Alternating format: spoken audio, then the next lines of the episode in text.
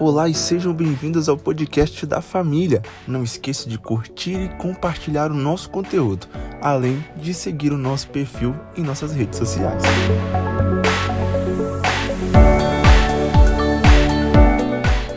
Eu sou Adélia Ferreira e tenho uma mensagem de Deus para você.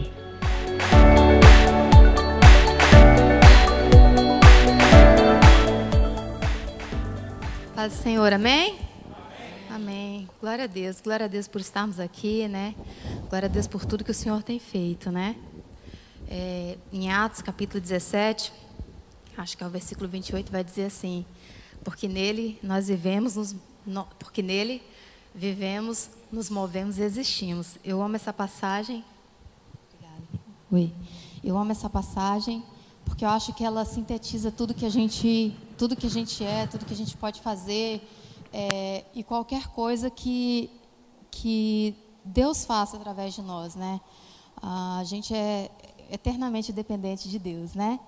E qualquer coisa que aconteça na nossa vida é por isso é porque da graça de Deus. Amém? Então é motivo de gratidão pra, por tudo que o Senhor tem feito pela nossa vida. Amém? Eu gostaria de falar com vocês essa noite sobre a pessoa do Espírito Santo. É, o Espírito Santo como, como esse agente de Deus, né? E a gente vai caminhar por alguns textos, né? Por alguns bastante textos sobre quem é o Espírito Santo, né? Sobre o que ele faz, né? Então hoje a gente vai estar falando sobre o Espírito Santo, essa que a gente geralmente chama de a terceira pessoa da Trindade, não por grau de, de, de menor, maior, né? Mas, mas pelo fato de que, né, na, na ordem da palavra, né, no Antigo Testamento você vê muito Deus trabalhando, né? E o Espírito do Senhor veio sobre fulano, veio sobre ciclano. E a gente vê no Novo Testamento, vem Jesus, né? É, tornando possível que a gente seja a habitação desse Espírito, desse Espírito Santo. Né? É, santo não é o sobrenome dele, né? Santo é a característica dele, ele é santo, né? O atributo dele, ele é santo. E, e em terceiro plano vem e Jesus morre e nos dá a possibilidade de de ter uma vida nova, né, de literalmente nascer de novo, né, no, no, reino do Espírito e a gente se tornar essa habitação de Deus. Mas é, o Espírito Santo, que tem um livro que ele é chamado de o Deus Esquecido, ah, quem é, né, esse Espírito Santo, né? Jesus disse: Eu vou, mas eu não vou, vou deixar vocês órfãos. Eu vou enviar o Consolador. Eu vou enviar o Espírito Santo. Né? E esse Espírito Santo, ele não só é chamado de consolador, mas ele é chamado também de ajudador, de conselheiro, de advogado. Né? Quantas vezes você já precisou de algum conselho na sua vida? Né? A gente precisa o tempo inteiro. E diz a palavra que é, Espírito Santo, né, que esse consolador é, também significa ajudador, né? Quantas vezes a gente precisa de ajuda, de conselheiro, né, de advogado. E no Velho Testamento, o Espírito era essa era expressa a energia provinda de Deus, é a energia criativa, criativa e criadora de Deus e sustentadora. No livro de Jó, capítulo 33, verso 4, vai dizer assim: O Espírito de Deus me fez, e a inspiração do Todo-Poderoso me deu vida. Salmos capítulo, Salmos número 104, verso 30, vai dizer bem assim: Envias o teu espírito e são criados, e assim renovas a face da terra. Então, o Espírito Santo, ele é o agente de Deus que faz nascer. Ele é o agente de Deus criador. Lucas capítulo 1, verso 34 e 35 vai dizer: E disse Maria ao anjo: Como se fará isso, visto que não conheço varão? E respondendo o anjo, disse-lhe: Descerá sobre ti o Espírito Santo, e a virtude do Altíssimo te cobrirá com sua sombra, pelo que também o santo que de ti há de nascer será chamado Filho de Deus. E esse texto ele se refere ao nascimento de Jesus, na a concepção de Jesus, né? Quando o anjo está informando para Maria ah, o que vai acontecer, né? E ela diz: Eis-me aqui a serva do Senhor, cumpra-se em mim segundo a sua palavra, segundo a sua vontade. E quando ela pergunta, mas como é que isso vai acontecer se não tem participação masculina, né? Para nascer, não é só um óvulo, né? Tem que ter o óvulo e o espermatozoide. Então ela está perguntando: como é que isso vai acontecer se eu não tenho relação sexual com homem nenhum? Como é que vai acontecer? Como é que vai nascer uma criança se não há uma participação masculina? O anjo responde para ela: Disse Maria, e, e, disse Maria ao anjo: Como se fará isso, visto que não conheço varão? E ele responde: E respondendo o anjo, disse-lhe: Descerá sobre ti o Espírito Santo, e a virtude do Altíssimo te cobrirá com a sua sombra. Pelo, lembra dessa palavra sombra? Pelo que também o santo que de ti há de nascer será chamado filho de Deus. João capítulo 3, verso 3 a 8, quando está falando sobre o novo nascimento, é, na conversa de Jesus com Nicodemos, a resposta de Jesus é: Jesus lhe respondeu e disse-lhe: Na verdade, na verdade te digo que aquele que não nascer de novo não pode ver o reino de Deus. Disse-lhe Nicodemos: Como um, pode um homem nascer sendo velho? Porventura pode tornar a entrar no ventre da sua mãe e nascer? Jesus respondeu: Na verdade, na verdade te digo que aquele que não nascer da água e do espírito não pode entrar no reino de Deus. O que é nascido da carne é carne, o que é nascido do espírito é espírito. E não se marav maravilhe de lhe ter dito: necessário vos é nascer de novo. O vento assopra onde quer ouves a sua voz, mas não sabes de onde vem nem para onde vai. Assim é todo aquele que é nascido do Espírito. A gente vai fazer várias leituras de alguns de, de sequenciado de versículos, mas a gente vai conectar todos eles depois é, em, em, uma, em um ponto de vista. Então aqui ele está falando sobre esse Espírito Santo, que ele é o agente de Deus que faz nascer. A participação dele é em, em gerar vida. E daqui a pouco a gente vai ver ah, algumas palavras que elas são usadas usadas, que elas só são usadas nesse contexto de nascer, de gerar a vida. Por exemplo, no nascimento de uma criança, no Antigo Testamento, é, essa palavra é usada. Então, ela sempre vai ser usada nesse contexto de nascer, de fazer gerar, de, de, de, de trazer a vida. Então, o segundo ponto é que o Espírito Santo é o poder de Deus. Atos, capítulo 1, verso 8 vai dizer: "Mas recebereis a virtude do Espírito Santo, que há de vir sobre vós, e ser-me-eis testemunhas, tanto em Jerusalém como em toda a Judéia e Samaria e até os confins da terra." Lembrando que ser testemunha de alguém, quando alguém te, é, é, se alguma vez você foi convidado, ou se alguma vez for convidado, ou, ou alguém que já foi convidado para testemunhar de alguma coisa, ele é convidado para testemunhar de alguma coisa que ele viu, de alguma coisa que ele sabe. Ele, ninguém é convidado para testemunhar, né? Você vai ser testemunha em um veredito, vai ser testemunha de um júri, de alguma coisa que você não viu, de alguma coisa que você não teve contato. Então ele está dizendo: Mas recebereis a virtude do Espírito Santo, que há de vir sobre vós, e ser-me-eis testemunhas. Ele está falando dessa experiência. É, quando é, o apóstolo Paulo vai falar sobre a gente experimentar qual é a boa, agradável e perfeita vontade de Deus, a palavra experimentar lá, ela tá, ela não é uma, ela não tem uma conotação tão espiritual, tão, tão abstrata, tão mística. Ela tem, ela tem de fato, ela é usada para a experiência mesmo que a gente tem pelos sentidos, pela visão, pelo tato, pelo paladar, pelo cheiro. Então a palavra experimenteis, qual seja a boa, agradável e perfeita vontade de Deus, ela não está falando que você só vai experimentar isso de um jeito muito abstrato. Ele está dizendo que isso, que essa graça de Deus, que experimentar a vontade de Deus, envolve experimentar a vontade de Deus na própria carne, em quem a gente é, pelos sentidos. Até porque a gente lembra que quando Jesus ele fez os seus milagres, ele sempre fez os milagres é, é, é, para os sentidos, né? para que, porque essa era a maneira das pessoas conhecerem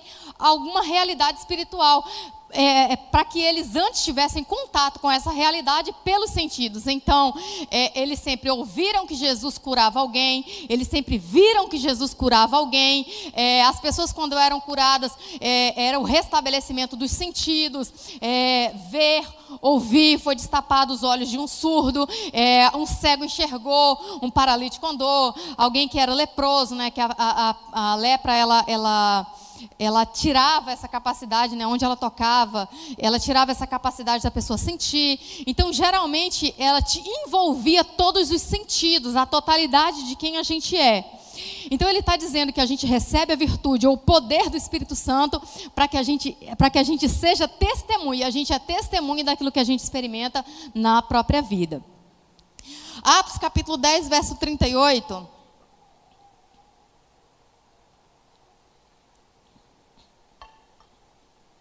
Atos capítulo 10, verso 38 vai dizer assim: Como Deus ungiu a Jesus de Nazaré com o Espírito Santo e com virtude, o qual andou fazendo o bem e curando a todos os oprimidos do diabo, porque Deus era com ele. Lucas capítulo 4, verso 14 e 18, até o 18, vai dizer bem assim: Então a virtude do Espírito é, então, pela virtude do Espírito, voltou Jesus para a Galileia e a sua fama correu por todas as terras em redor. Ensinava nas sinagogas e por todos era louvado. E chegando em Nazaré, onde fora criado, entrou num dia de sábado, segundo seu costume, na sinagoga, levantou-se para ler. Foi-lhe dado o livro do profeta Isaías e, quando abriu o livro, achou o lugar em que estava escrito: O Espírito do Senhor é sobre mim, pois me ungiu para evangelizar os pobres, curar os quebrantados de coração. Então, o primeiro ponto, ele é esse agente de Deus que faz nascer. Segundo ponto, o Espírito Santo, ele é o poder de Deus. Ele também é o poder de Deus, ele é o poder por trás da criação. Ah, ah, diz no livro de Gênesis, ah, capítulo 1, verso 1 e 2: No princípio criou Deus os céus e a terra. Mas a terra era sem forma e vazia, e havia trevas sobre a face do abismo, e o Espírito de Deus se movia sobre a face das águas. É, quando Deus fala, é, o, o, poder age. Então, o Antigo Testamento usa essa palavra ruach, né, por 400 vezes, que ela tem esse sentido de respirar, de soprar. É. E o, o substantivo é, é, traduzido como respiração, por exemplo, no Salmo 115, verso 18, e, e Gênesis 8, verso 1, o Espírito. Aí a gente vai para o Novo Testamento, aí você pega essa palavra ruach, que é do Antigo Testamento, que é quando fala sobre a criação do homem, que soprou no, é, nele o fôlego de vida. E no, e no Novo Testamento, o Novo Testamento foi escrito em grego, o Antigo Testamento foi escrito em hebraico. Ah, o, o novo, no Novo Testamento é pneuma, né? E que que está ligado ao verbo soprar e respirar. Ele é usado 360 vezes no Novo Testamento e significa sopro que, e vento, que foi o texto de João capítulo 3, verso 8 que a gente leu. É, então ele vai falar sobre o Antigo Testamento, sobre essa respiração, soprar e respirar, o sopro, o vento. Ah, então ele é quem sopra a vida de Deus dentro das pessoas. A gente lembra que em Gênesis capítulo 2, verso 7 diz: E formou o Senhor Deus o homem do pó da terra e soprou, ou ruar, é, soprou em seus narizes o fôlego de vida, e o homem foi feito alma vivente. Ezequiel, que é uma passagem que a gente conhece bastante, Ezequiel capítulo 37, verso 9 e 10, que é aquela famosa visão de Ezequiel. Ela, é, Ezequiel está tendo uma visão, é, não está acontecendo literalmente, ele está tendo uma visão de uma representação é, é, daquilo que Deus faria no reino do Espírito, e era a maneira de Deus mostrar para ele aquilo que seria feito com o povo de Israel. Ezequiel, a, o pessoal está longe da sua terra, né, despatriado, eles foram levados para a Babilônia, para o cativeiro, e eles estão com o coração muito apertado, porque ele, eles estão imaginando é, como é que um Deus que eles serviram é, com tanto amor, né, na cabeça deles com tanto amor, né, eles estavam em falta. Eles justamente estão lá porque erraram, né, porque pecaram, porque desobedeceram, porque é, se recusaram, porque insistiram no erro. A questão não é só desobedecer, é insistir no erro. Tanto que quando o, é, os profetas vão falar direto para eles, é, vão direto chamar a atenção deles, para que eles se voltem para Deus, eles falam sempre assim: é, vocês são povo de dura cerviz, né? A dura cerviz é quando tem é, o osso da juntura do pescoço que é duro, então a pessoa não consegue se curvar, não consegue reconhecer, ela não consegue se dobrar. Então, quando Deus estava falando assim: vocês são povo de dura cerviz, vocês são difíceis de se, de se curvar, difícil de, de se humilhar, difícil de reconhecer.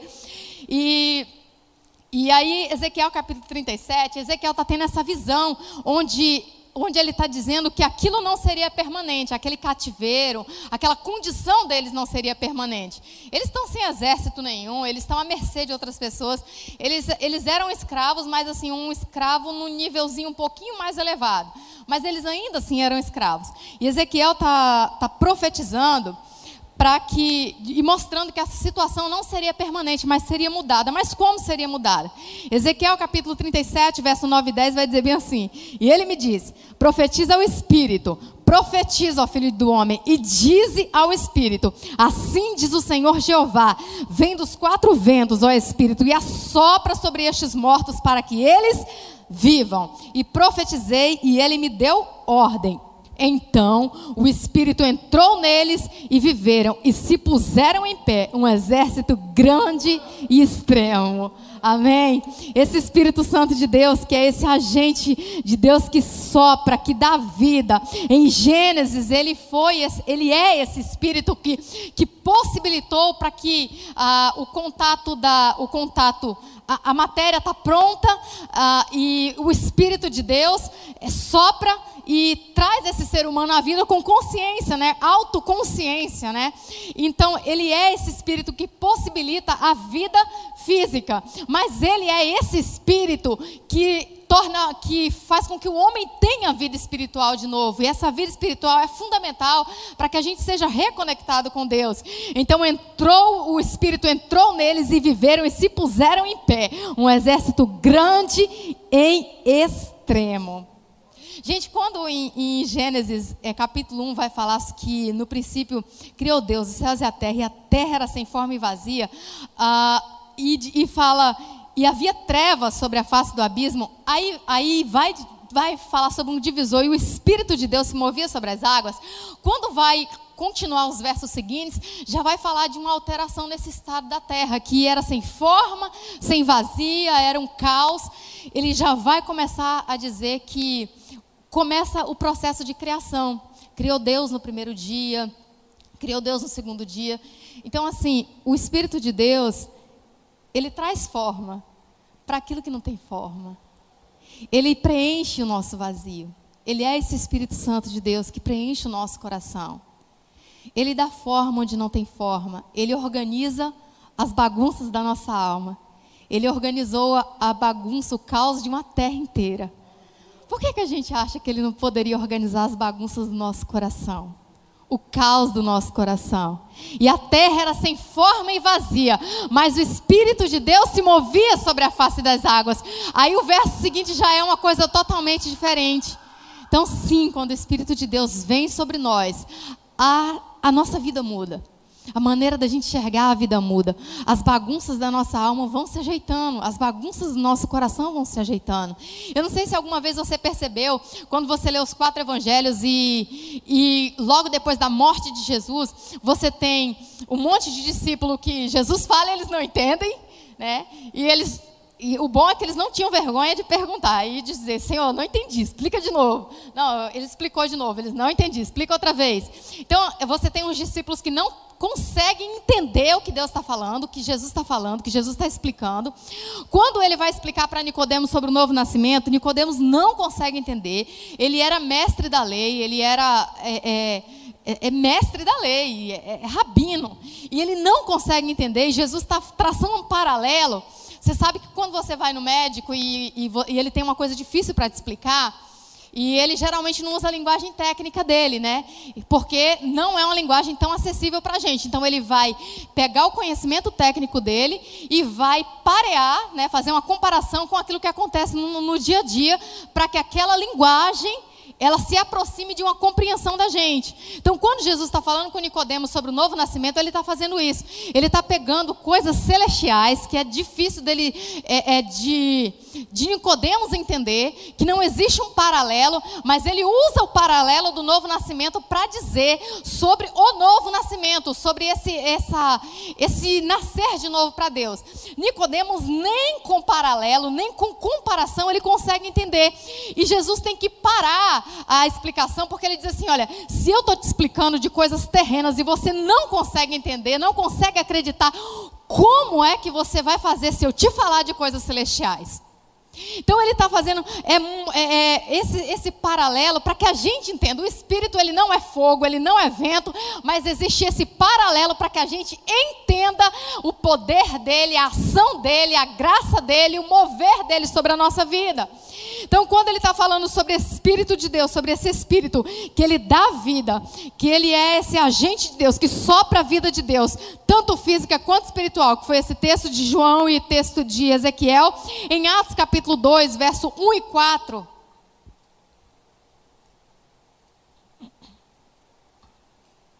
Em Atos capítulo 2, verso 1 e 4, vai dizer bem assim: Cumprindo, Cumprindo-se o dia de Pentecostes, estavam todos reunidos no mesmo lugar, e de repente veio do céu um som como de um vento veemente e impetuoso, e encheu toda a casa em que estavam assentados, e foram vistas por eles línguas repartidas como que de fogo, as quais pousaram sobre cada um deles, e todos foram cheios do Espírito Santo, e começaram a falar em outras línguas, conforme o Espírito Santo lhes concedia que falassem.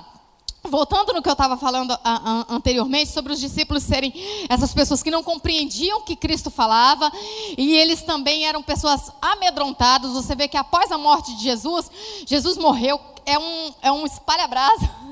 Todo mundo vai para um lugarzinho, as pessoas querem, é um esparrame de gente querendo se, se, esconder, se esconder dos soldados, se esconder de Roma, se esconder do Sinédrio, se esconder de todo mundo.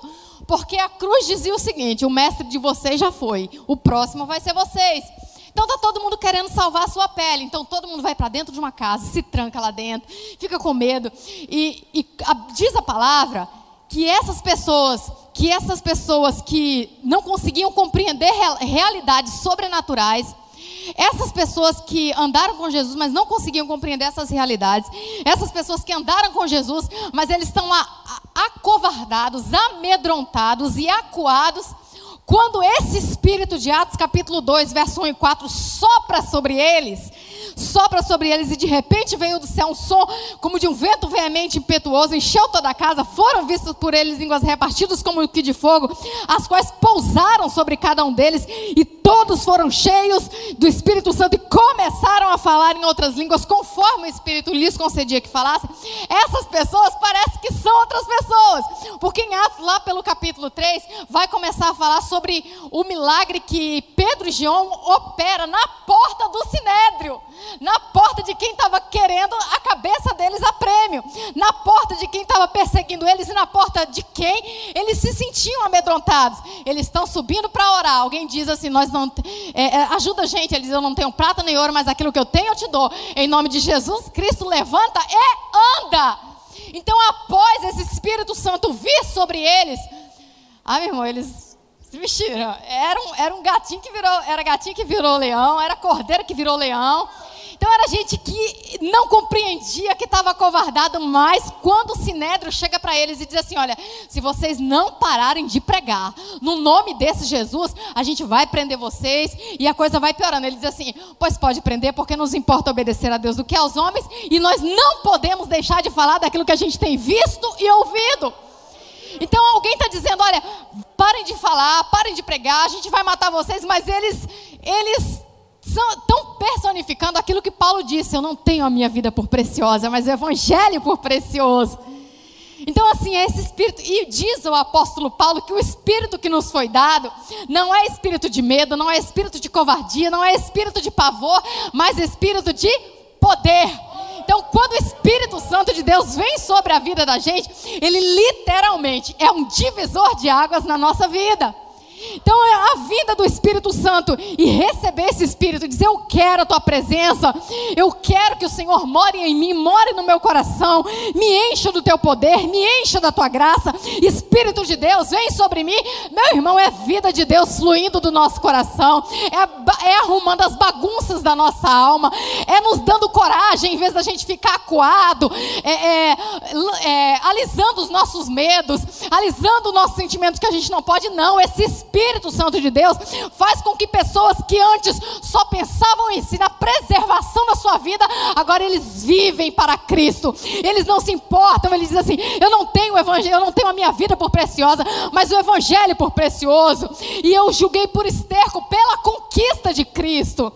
É esse Espírito Santo que é esse divisor de águas na vida desse povo. Aí Roma abre, abre, abre cela, joga, joga, joga para os leões. E eles não se amedrontam, mesmo assim. Estão em face de morte, diz a palavra no livro de Hebreus, em face de, de morte.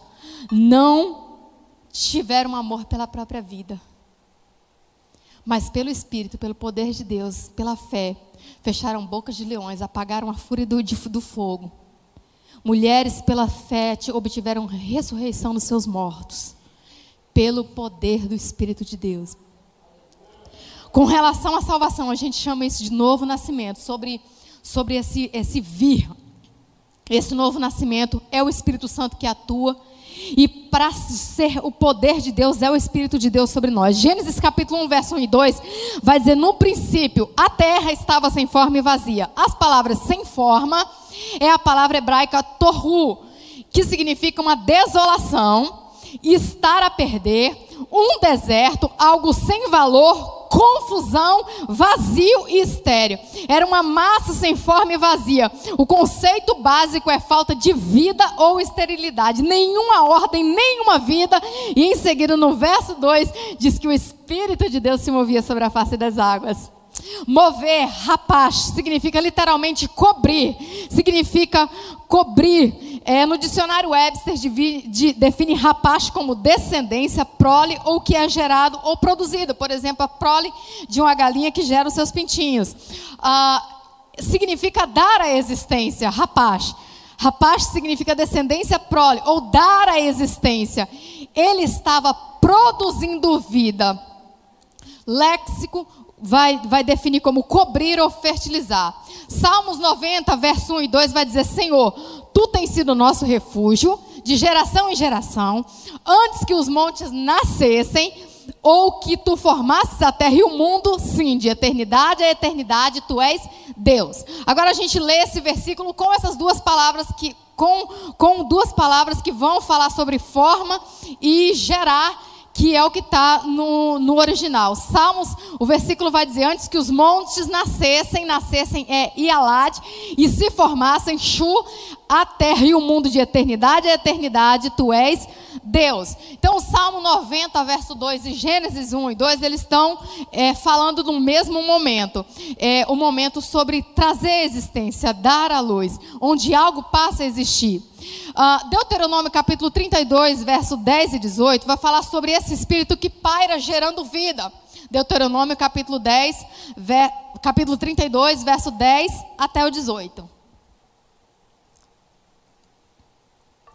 Vai dizer bem assim: achou-o, achou-o. Ele está falando sobre um indivíduo que é Abraão, e logo, na, e logo quando o texto começar a, a, descer até o verso 18, ele já vai, ele já vai acelerar para falar sobre a nação de Israel que veio por Abraão e Sara. Então ele vai dizer: achou-o na terra do deserto e no ermo solitário, cheio de uivos, trouxe ao redor, instruiu, guardou como a menina do seu olho, como a águia desperta o seu ninho e se move sobre os seus filhos, estende, lembra dessa palavra, se move, estende as suas asas, toma-os e leva-os sobre as suas asas. Assim, só o Senhor o guiou e não havia com eles Deus estranho. Ele o fez cavalgar sobre as alturas da terra e comer as novidades do campo, e o fez chupar mel da rocha e azeite da dura pederneira, manteiga de vacas e, e leite do rebanho com gordura com gordura dos cordeiros e dos carneiros, que passam em Bazã e dos bodes, com a gordura dos figos, do trigo, bebês. Ele está falando sobre o cuidado de Deus, do sangue das uvas, do vinho puro. E engordando-se Jesurum, deu coisas, engordando-se, engordaste e engordastes, e de gordura te cobriste, e deixou a Deus que o fez, e desprezou a rocha da sua salvação com deuses estranhos o provocaram a zelos, com abominação os irritaram, e ele já está falando sobre o contexto do deserto. Sacrifícios ofereceram a diabos, não a Deus, aos deuses que não conheceram, novos deuses que vieram há pouco, dos quais não se não se estremeceram, não se estremeceram seus pais.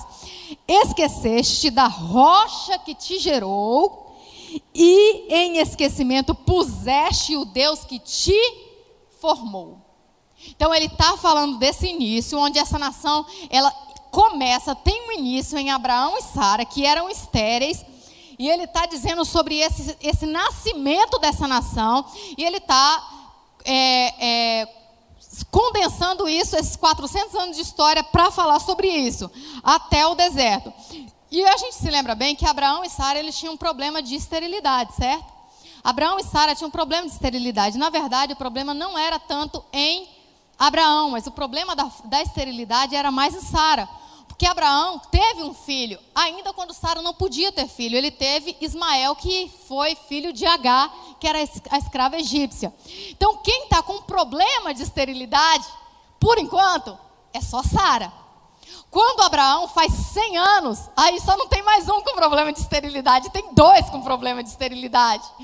Mas diz a palavra em Hebreus, Hebreus diz assim: que Sara, ela recebeu poder para ser mãe. Lá no livro de Hebreus, capítulo 11, vai dizer que Sara, ela recebeu poder, do Names, poder de Deus para ser mãe, para gerar. E vai falar isso no último versículo, que é o 18, aí onde a gente leu: Esqueceste da rocha que te gerou, e em esquecimento tu pusestes o Deus que te formou. Então, quem é, a, a, a, gente é gerado, a gente é formado a partir de Deus e da ação do Espírito Santo, que é o poder de Deus em ação. Esse, essas duas palavras, Elad e Shu, que foram as palavras que a gente leu anteriormente, elas são escolhidas nessa passagem para descrever o Espírito Santo cobrindo a nação, para gerarem vida, e são idênticas às usadas na criação em Gênesis, no capítulo 66, verso 8, quando vai falar sobre uh, Israel, dizendo assim: é possível que uma nação nasça em um só dia? E essa passagem a gente lembra hoje que ela, ela, ela é usada como cumprimento profético para Israel quando não era nação, e em 1948 ela passou a ser reconhecida como nação depois de mais de dois mil anos fora da sua terra. Então, o pairar que deu a luz ao Israel natural quando, quando é, o, o, ventre de Sara ele, ele é invadido, é movido por esse poder de Deus. E vocês se lembram que isso acontece em uma escala muito superior, muito maior e incomparável sobre Maria. Quando, sem a ação de um homem, ela, ela consegue conceber. Então, é o poder de Deus que faz dar a luz, que faz nascer, que faz gerar em um lugar que é estéreo, que é sem vida. E Lucas capítulo 1, verso 35, que é o texto que a gente leu, e a gente reforça ele, respondendo o anjo disse-lhe: Descerá sobre ti o Espírito Santo, e a virtude do Altíssimo te cobrirá com a sua sombra. Pelo que também o santo que de ti há de nascer será chamado Filho de Deus. A resposta do Senhor para a incapacidade dela é: descerá sobre ti o Espírito Santo, e o poder do Altíssimo te envolverá com a sua sombra. Envolva essa palavra grega sobre, é, sobre te cobrirá, que é episquiaso, que significa cobrir com a sombra, envolver com a nuvem de luz, investir com influência sobrenatural que é equivalente àquela palavra rapaz que a gente tinha usado antes. Mateus capítulo 17, verso 5 vai dizer assim: E estando ele ainda a falar, eis que uma nuvem luminosa os cobriu. E da nuvem saiu uma voz que dizia: Este é o meu filho amado, em quem me compraz. Ele está falando que essa palavra envolver ela só acontece três vezes na Bíblia. Uma é quando fala sobre Maria, que ela está sendo envolvida pelo poder do Espírito Santo para conceber o Filho de Deus. A segunda vez é quando é, Jesus está no Monte da Transfiguração e o texto vai dizer bem assim: que estando ele ainda a falar, eis que uma nuvem luminosa o cobriu. E a nuvem saiu da sua voz, e, e, da nuvem saiu uma voz que lhe dizia: Este é o meu filho amado em quem me compraz.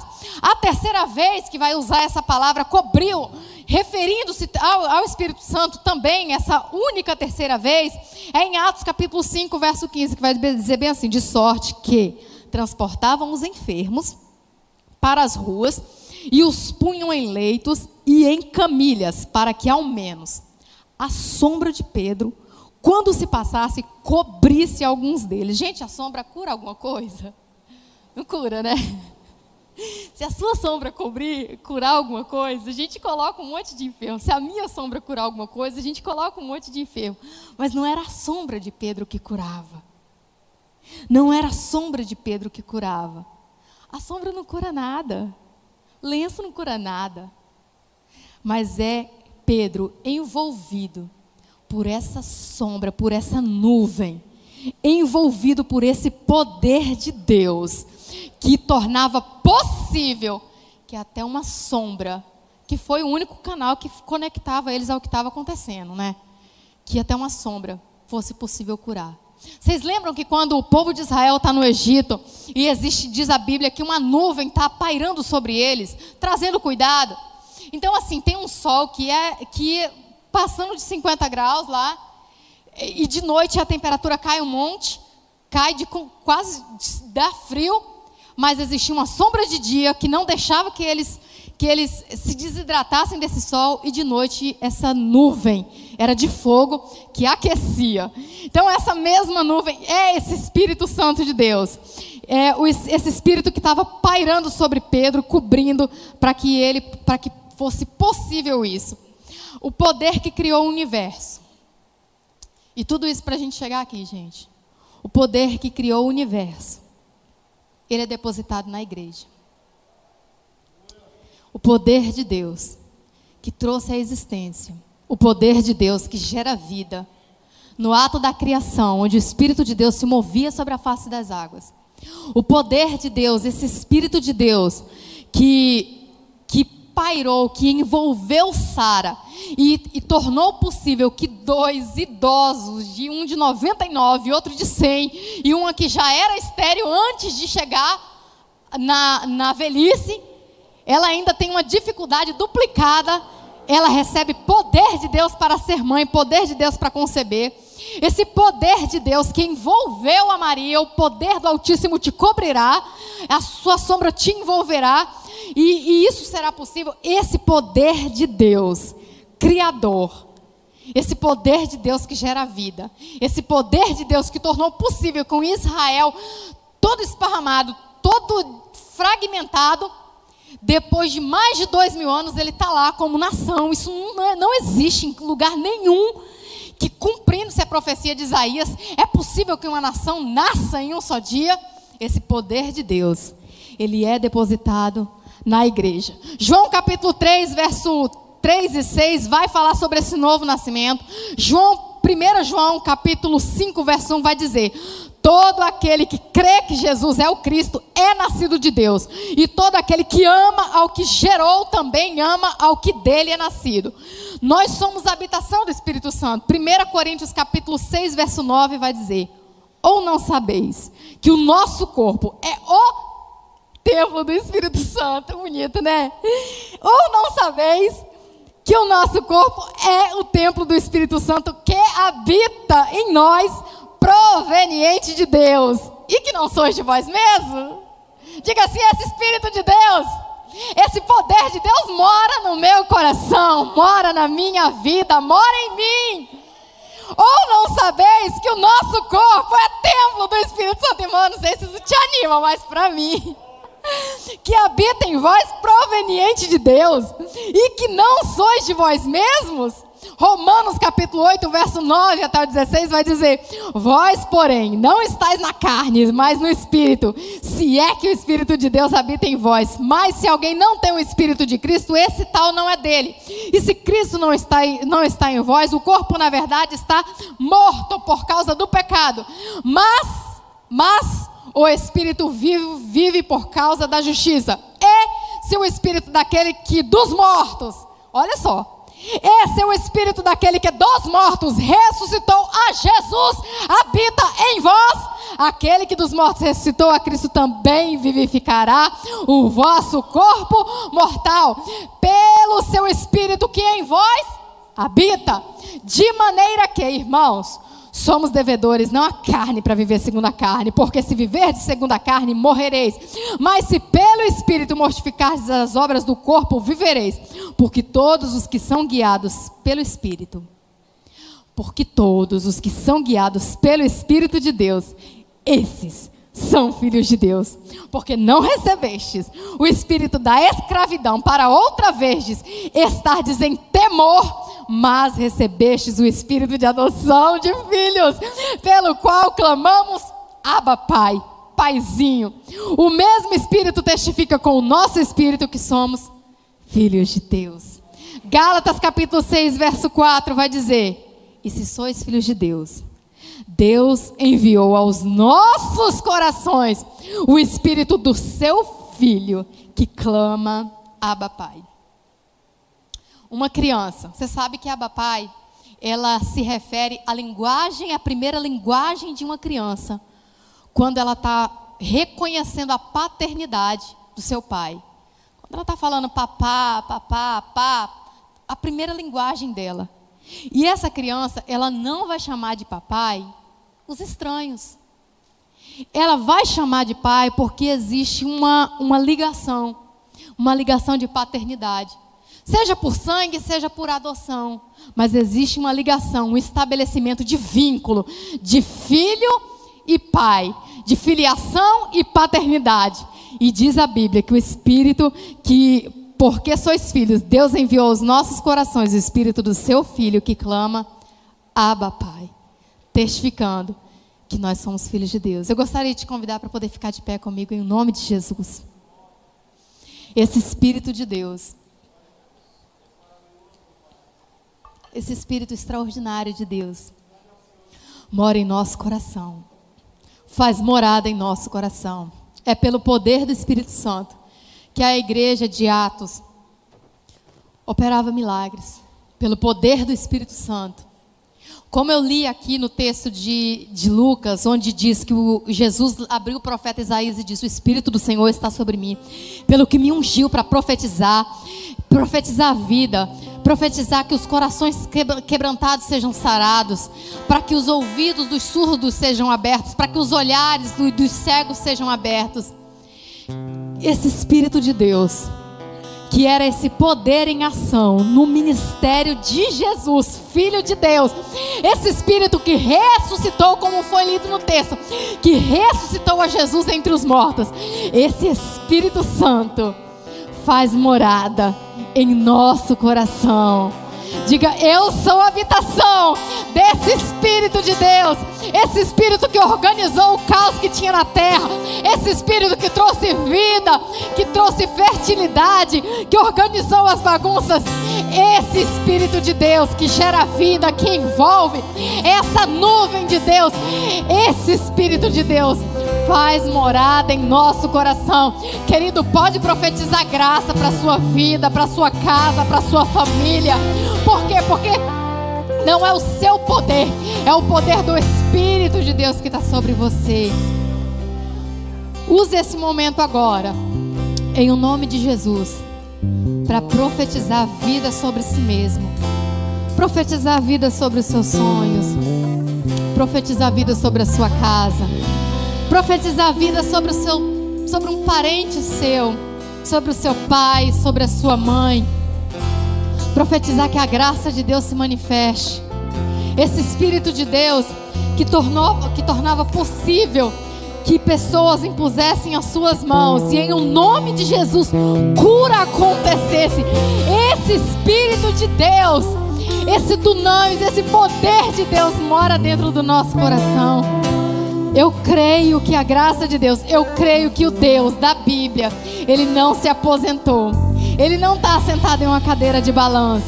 Ah, o Deus do Antigo Testamento era um, Jesus é outro e o Espírito Santo no Novo Testamento é um mais mansinho. Não, não, não, não, não. De jeito nenhum. É o mesmo Deus. O mesmo Deus que abriu o mar. O mesmo Deus que fez descer fogo do céu. O mesmo Deus que ressuscita mortos. Esse mesmo Deus é o próprio Espírito Santo que faz morada em nosso coração. E eu creio que os milagres de Deus, que o agir de Deus não se encerrou, não morreu quando os apóstolos morreram. Eu creio que o nosso Deus vive, age, faz, move, gera, cura. Esse Deus não morreu, ele não está preso às páginas, ele está vivo, ele faz, ele se move, ele gera, ele faz milagres. Em o nome de Jesus, profetizamos vida vida sobre lugares que não existem vida. Profetizamos cura, milagres do Senhor, que portas se abram, que ideias sejam geradas. Você que está sem emprego, eu profetizo que em nome de Jesus, não, não vai vir só emprego, você vai ser gerador de emprego, empresário, patrocinador do reino de Deus, em o nome de Jesus. Se você que está enfrentando uma doença, em o nome de Jesus, eu creio nesse Deus extraordinário que ainda cura, que ainda faz. Diz a sua palavra que Ele ouve as nossas orações. E se é certo que Ele ouve, que é da sua vontade, diz que nós temos a certeza de que Ele responde, de que Ele faz. Em o nome de Jesus, em o nome de Jesus, Espírito Santo de Deus, Espírito Santo de Deus. Você conhece aquele louvor que a gente sempre cantou a vida inteira, né? Sobre o Espírito Santo de Deus que desce como fogo. Vamos pedir para que esse Espírito Santo de Deus que desce como fogo venha sobre o nosso coração, venha sobre a nossa vida, sobre a nossa alma. Em o nome de Jesus, existe poder de Deus sobre nós, porque o poder de Deus, o Espírito da graça, mora dentro do nosso coração. Espírito, Espírito que desce como fogo. Vem como em Pentecoste e enche-me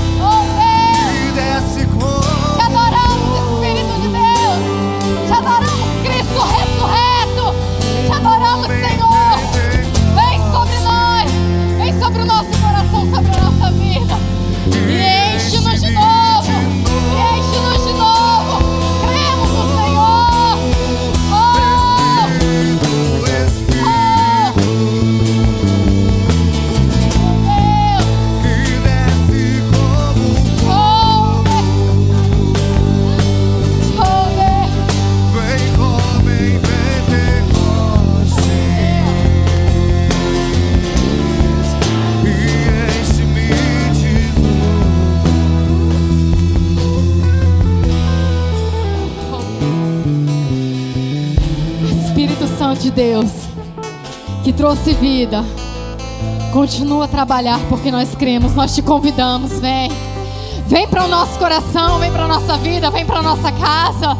Em o nome de Jesus nós cremos, nós te convidamos. Nós te tornamos participante da nossa vida. Nós te tornamos participante das nossas decisões. Nós queremos que o Senhor fale conosco, que o Senhor seja o primeiro pensamento, que o Espírito Santo de Deus seja a paixão da nossa vida, seja o alvo da nossa existência, que o Espírito de Deus viver guiado pelo Espírito, decidir pelo Espírito, viver pelo Espírito, seja o alvo da nossa vida. Em o nome de Jesus, em o nome de Jesus, clame com verdade, clame acreditando, diga Espírito Santo de Deus, vem sobre a minha vida, vem sobre a minha vida, vem, oh, aleluia,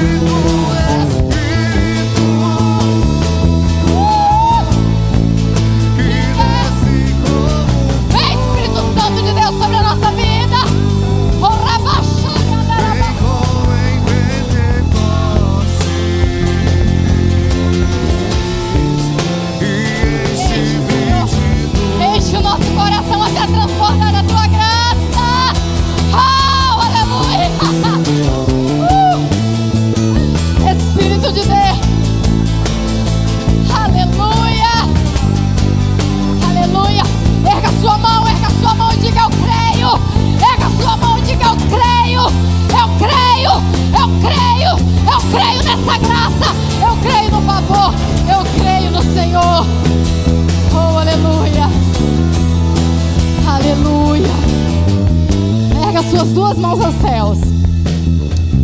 Oh, erga suas duas mãos aos céus. Você sabia que erguer as duas mãos é um sinal universal de rendição? Onde quer que você esteja, em que país quer que você esteja, se você querer dizer para alguém: Eu me rendo, eu me rendo, eu sou indefeso, eu não ofereço perigo nenhum para ninguém, é só erguer as suas duas mãos, é um sinal universal de rendição. Em o nome de Jesus, nós erguemos as nossas mãos, simbolizando aquilo que já existe dentro do nosso coração, porque nos rendemos ao Senhor, nos rendemos ao Teu Espírito, nos rendemos à Tua graça, nos rendemos à Tua direção. Não, Senhor, não para viver segundo a carne, não para viver segundo os cursos desse mundo, mas para viver dirigido pelo Teu Espírito, viver dirigido pelo Teu Espírito, viver se movendo no Teu Espírito. Coloque as mãos no seu coração e diga: Eu creio, eu creio, eu recebo o Espírito Santo de Deus mora em meu coração. Aleluia. Amém. Não esqueça de curtir e compartilhar o nosso conteúdo, além de seguir o nosso perfil em nossas redes sociais.